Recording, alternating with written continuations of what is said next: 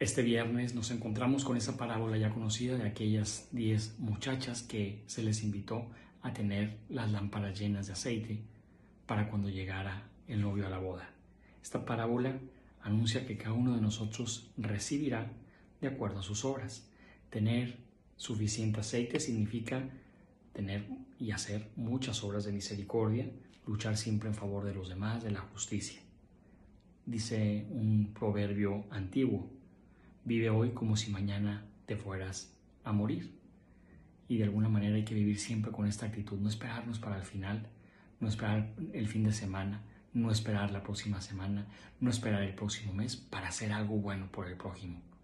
Hazlo en este momento, hazlo hoy, hazlo cuando te llega la inspiración, cuando te llega la emoción, que igual esta tarde, mañana puede ser tarde. Dios te bendiga.